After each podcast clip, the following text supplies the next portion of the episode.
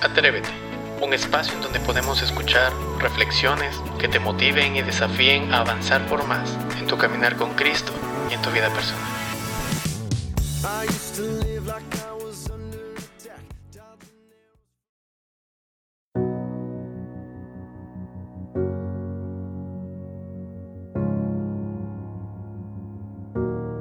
¿En dónde te encuentras? De lo que estás pasando, tu inocencia. Ha sido robada y tu confianza quebrada. Escucho tu desesperación. Auxilio, ayúdame,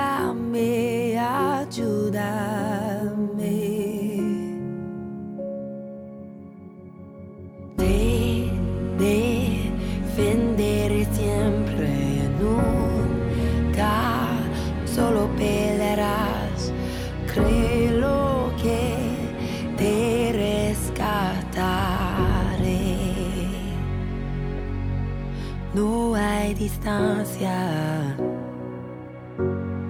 que nos separe o te deje en defenso. Seré tu escudo, seré tu resguardo en todo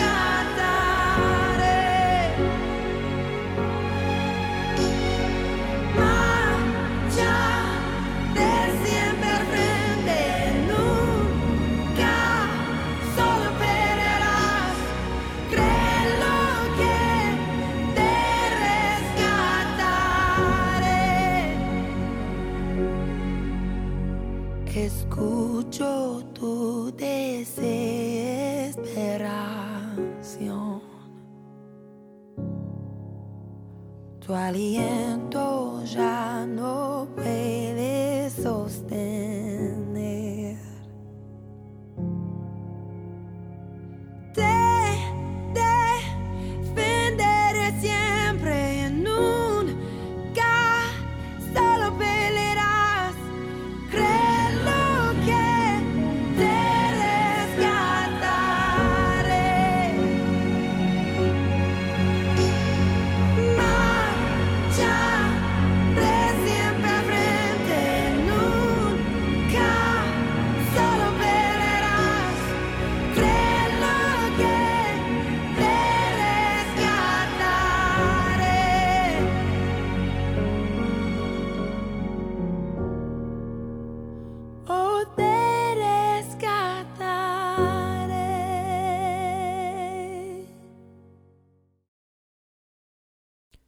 Bienvenidos una vez más a Atrévete y el tema de hoy tiene que ver mucho con poder resistir y hagamos esto como una frase para el fin de semana sobre que podemos soportar el sufrimiento porque sabemos de que nuestra esperanza está en Cristo. Continuando con los temas eh, de Pedro, eh, por medio de esta carta, Pedro intenta consolar a la iglesia que estaba sufriendo persecución en Asia Menor. Una y otra vez, él expresa que la motivación de ellos a, seguir fiel se encuentra en la esperanza que tenían en Cristo. En 1 de Pedro 2.13 dice, por causa del Señor, someteos a toda institución humana, ya sea rey como superior. Pablo expresa básicamente la obediencia y la conducta que Dios espera de cada uno de sus hijos en las diversas áreas de su vida diaria. Voy a mencionar varios puntos muy importantes que lo podemos encontrar en 1 Pedro capítulo 3 del versículo 8 al 12. Y la primera cosa es unidad. Buscar unidad en las enseñanzas principales de la fe. Los creyentes demuestran su fe no en la uniformidad, sino en la unidad. Básicamente en un interés mutuo. ¿Qué quiere decir esto? Que gozamos con los que se regocijan y lloramos con los que lloran. Romanos 12:15 dice, gozaos con los que se gozan, llorad con los que lloran. Hasta que nuestro interés por el prójimo supere la preocupación por nosotros mismos. Otro punto indispensable es el amor. La palabra que Pedro emplea aquí es la palabra griega Filadelfos, que significa amor fraternal. Su propósito es transmitir a los cristianos la responsabilidad de amarse los unos a los otros como miembros de la familia de Dios. El siguiente punto es la compasión. El mundo en el que vivimos es egocéntrico, desconsiderado y cínico. La iglesia debe ser diferente en todo sentido y ha de imitar el tierno, genuino y amoroso ministerio que Jesús mostró hacia las personas a su alrededor. Otro punto muy importante que nosotros tenemos que tomar en cuenta es la humildad. Evaluamos nuestra vida de acuerdo con la santidad de Jesús, que cuando fue maltratado, él mantuvo una conducta humilde, básicamente la conducta de un siervo. El perdón.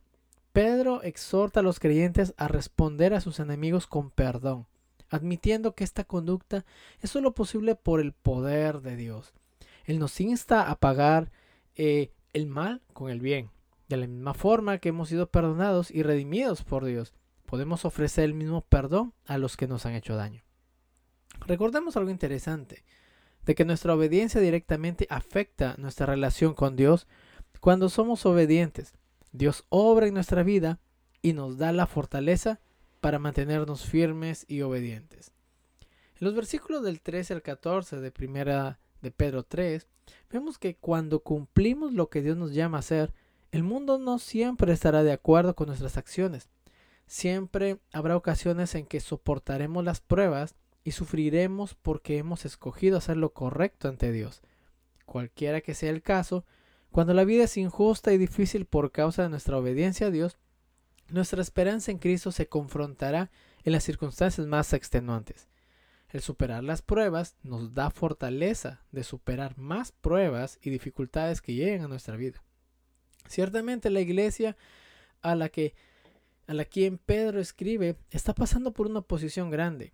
Por eso le recuerda que la iglesia no tiene que ser intimidada por las circunstancias a su alrededor. Esto nos alienta a no permitir que nada ni nadie nos robe la genuina paz que hay en Jesús.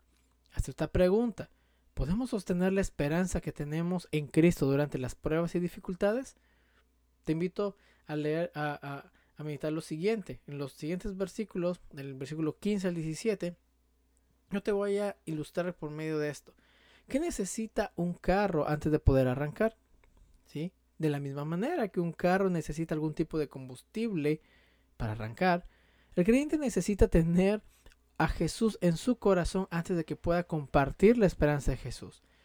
Cuando somos tentados o nos estamos desviando del camino correcto, Pedro nos da la respuesta de lo que conviene hacer. Primeramente, tenemos que reconocer que Cristo es santo y es Señor.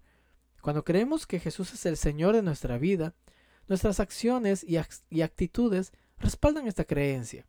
Esto significa que le damos a Él todo nuestro ser, incluyendo nuestro tiempo y nuestro dinero, nuestras relaciones y nuestros planes para fin de semana, nuestra educación y nuestra profesión. Todo lo que tenemos es de Él. En segundo lugar, cuando damos por sentado que Cristo es santo y Señor de todo, estamos listos para compartir su esperanza sin titubeos y sin miedo. Estar listo significa que siempre estamos buscando la oportunidad de que con humildad y paciencia podamos ayudar a otras personas a ver la realidad de Jesús, lo cual es muy importante. Tengo una pregunta, ¿cómo podemos demostrar que Jesús es el Señor de nuestra vida? ¿Cómo podemos honrar a Cristo en nuestra relación con las personas que nos causan dolor, conflicto o rechazo? ¿Sí? Concluyo con este pensamiento. Cuando ponemos a Cristo en nuestro corazón como Santo Señor de todo, lo seguiremos con valentía. Esto incluye soportar la persecución por compartir la esperanza que hay en Cristo con confianza y paciencia. Mira mi querido oyente, Jesús sufrió hasta dar su vida por amor a su pueblo. ¿Cómo has sufrido tú por Cristo? ¿Cómo traerá tu vida adversidad el vivir el ejemplo de Jesús en esta semana? Proponte mostrar a Jesús en tu vida aun cuando haya dificultades. Ora, La oración es muy importante. Ora para que el Espíritu Santo te supla las fuerzas para cumplir tu propósito con Dios. No solo somos llamados a sacrificarnos por Cristo, sino también por el prójimo. Cuando has percibido que una persona se ha sacrificado por ti para mostrarte amor y misericordia, ¿cómo te afectó esta acción? ¿Cómo, te ¿Cómo mostrarás amor y gracia a una persona en tu iglesia, tal vez o en tu comunidad, a través de algún sacrificio de tu parte? Yo te invito a que ores por esa persona esta semana, hasta el propósito de mostrarle amor, compasión y humildad. Te animo a que te atrevas a hacer estos pasos, porque la bendición no solamente quedará para ti, sino también que la bendición será para quienes te rodean. Dios te bendiga. Te invitamos a que puedas compartir este mensaje con tus conocidos, esperando que sea de edificación para sus vidas. Nos vemos hasta la siguiente edición. Dios te bendiga.